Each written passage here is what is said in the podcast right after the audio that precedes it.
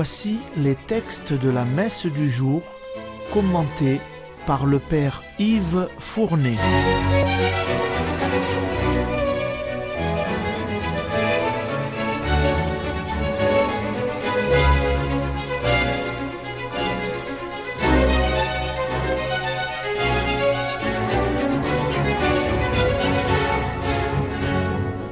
Bonjour chers auditeurs et auditrices de Radio Maria.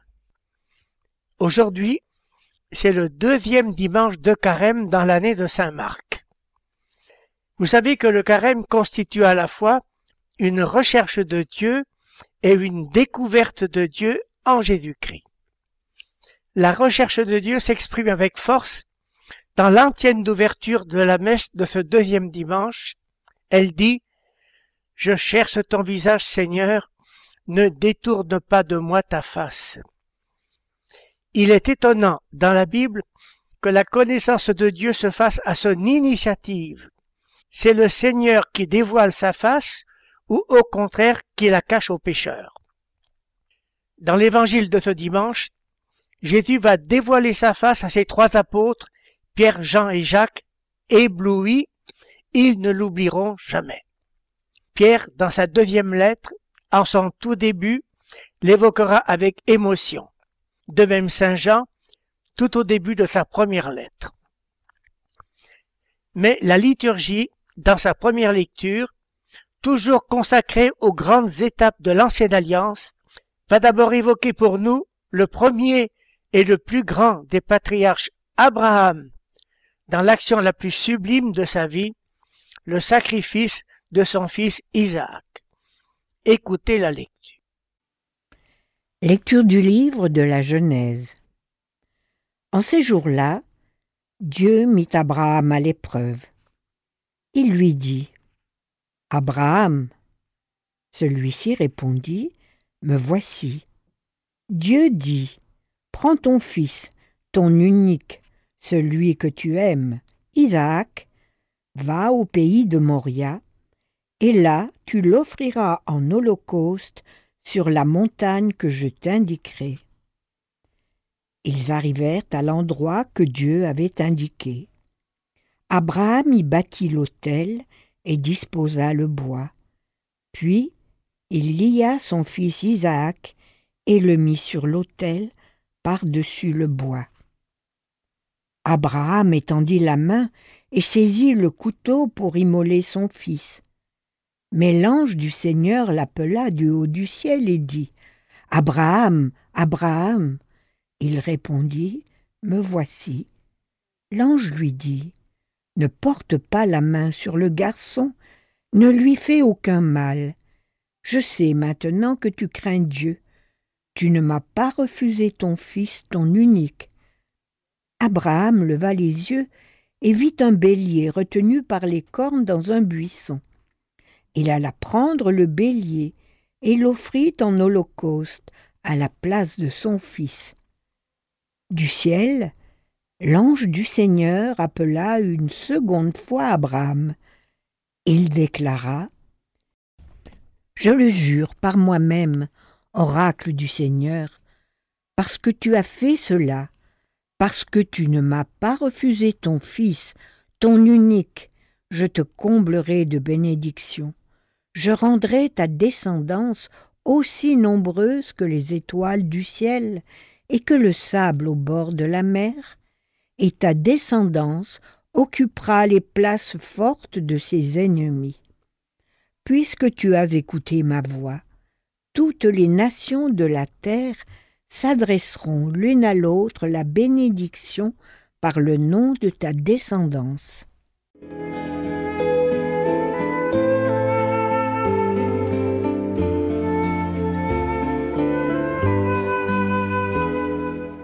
Souvenons-nous d'abord de cette demande que nous faisons dans la première prière eucharistique. Comme il t'a plu d'accueillir les présents d'Abel le Juste, le sacrifice de notre Père Abraham, et celui que t'offrit Melchisédek, ton grand prêtre, en signe du sacrifice parfait, regarde cette offrande avec amour, et dans ta bienveillance accepte-la. Dieu accueillit le sacrifice de notre père Abraham, mais il ne l'accepta pas. Il est vrai que fut terrible l'épreuve de la foi auquel Dieu le soumit. Il avait eu tellement difficilement un fils, Isaac, l'enfant de la promesse, celui qui avait mission de donner naissance au peuple des croyants au Dieu unique, un peuple destiné à être aussi nombreux que les étoiles du ciel. Et voilà que Dieu lui disait, Va me l'offrir en sacrifice sur la montagne que je t'indiquerai au pays de Moria. Abraham ne comprenait pas. C'était tellement en contradiction avec la promesse. Et pourtant il s'exécuta car Dieu avait parlé. L'auteur de la lettre aux Hébreux à ce sujet a écrit ceci. Abraham pensait, Dieu est capable même de ressusciter les morts, et il saurait bien, si nécessaire, ressusciter Isaac immolé pour la réalisation de la promesse. Il n'en eut pas besoin. Dieu avait voulu savoir jusqu'où Abraham aurait foi en lui. Je sais maintenant que tu crains Dieu, tu ne m'as pas refusé ton fils unique. Abraham aima Dieu jusque-là. C'est maintenant l'épître. Dieu, qui avait refusé le sacrifice du fils d'Abraham, par contre, n'a pas refusé le sacrifice de son fils unique. C'est Saint Paul qui va nous le dire dans la lecture de l'épître d'aujourd'hui. Écoutez l'épître. Lecture de la lettre de Saint Paul apôtre aux Romains. Frères, si Dieu est pour nous, qui sera contre nous? Il n'a pas épargné son propre Fils, mais il l'a livré pour nous tous. Comment pourrait-il, avec lui, ne pas nous donner tout? Qui accusera ceux que Dieu a choisis? Dieu est celui qui rend juste. Alors, qui pourra condamner? Le Christ Jésus est mort, bien plus, il est ressuscité, il est à la droite de Dieu, il intercède pour nous.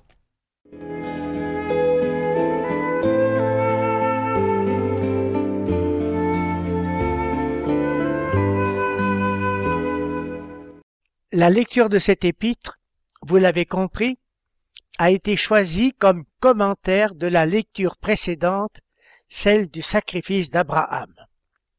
Dieu avait refusé le sacrifice du fils unique de ce dernier, Isaac. Mais il n'a pas refusé son fils unique, il l'a livré pour nous tous. Ces paroles de Saint Paul, loin d'être le souvenir d'une immense tristesse, sont au contraire un hymne à l'amour que Dieu nous porte. Puisque Dieu est allé jusqu'à donner son Fils pour nous, comment pourrait-il ne pas tout nous donner?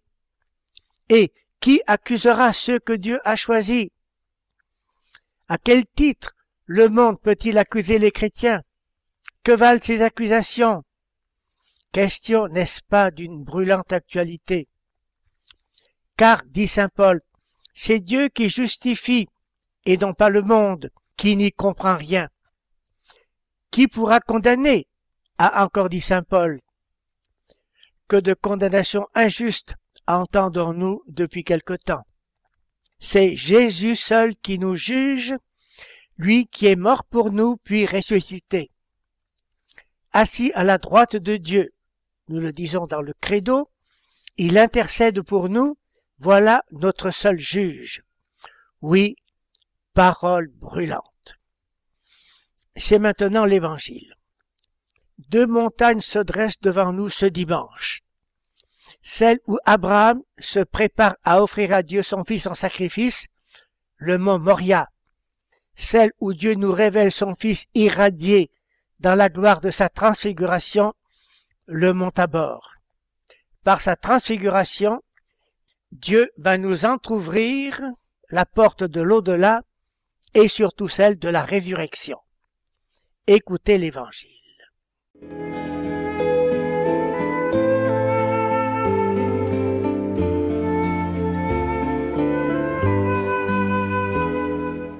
Évangile de Jésus-Christ selon Saint Marc. En ce temps-là, Jésus prit avec lui Pierre, Jacques et Jean, et les emmena eux seuls à l'écart sur une haute montagne. Et il fut transfiguré devant eux. Ses vêtements devinrent resplendissants, d'une blancheur telle que personne sur terre ne peut obtenir une blancheur pareille.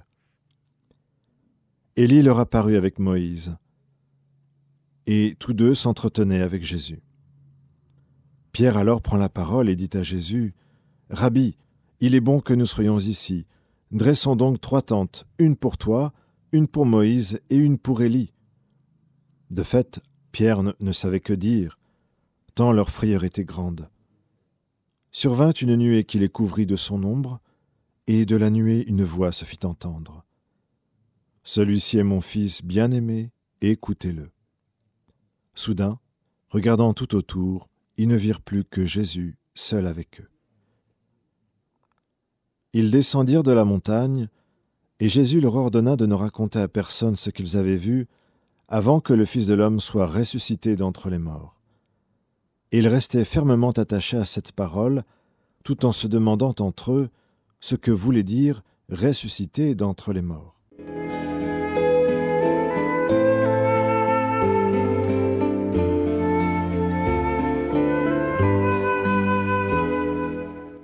La liturgie nous a fait lire ce récit de la transfiguration comme une préparation de la résurrection à Pâques. Car la pénitence de carême n'a pas valeur en soi, mais comme préparation précisément à cette résurrection à laquelle tout chrétien est rendu participant par son baptême et qui va le faire vivre d'une vie transfigurée par Jésus et en Jésus.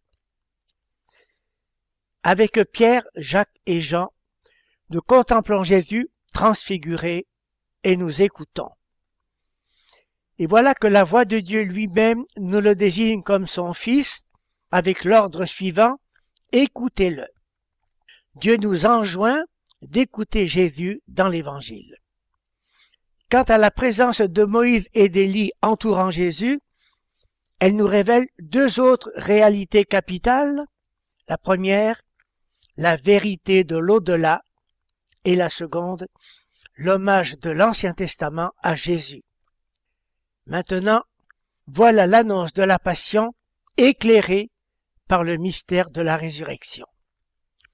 Saint Marc nous dit pourtant que Pierre, Jacques et Jean ne comprirent pas la signification de cette expression, la résurrection.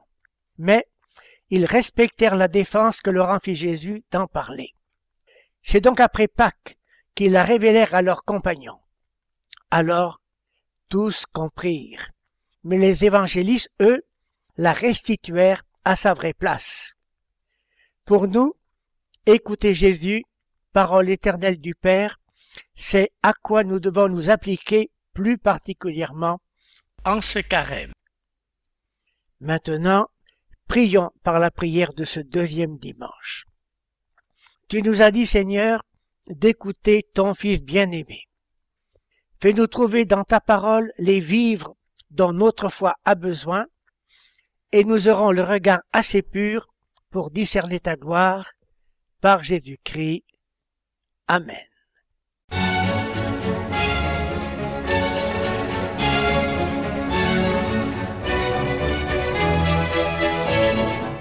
Vous venez d'entendre les textes commentés par le Père Yves Fournet.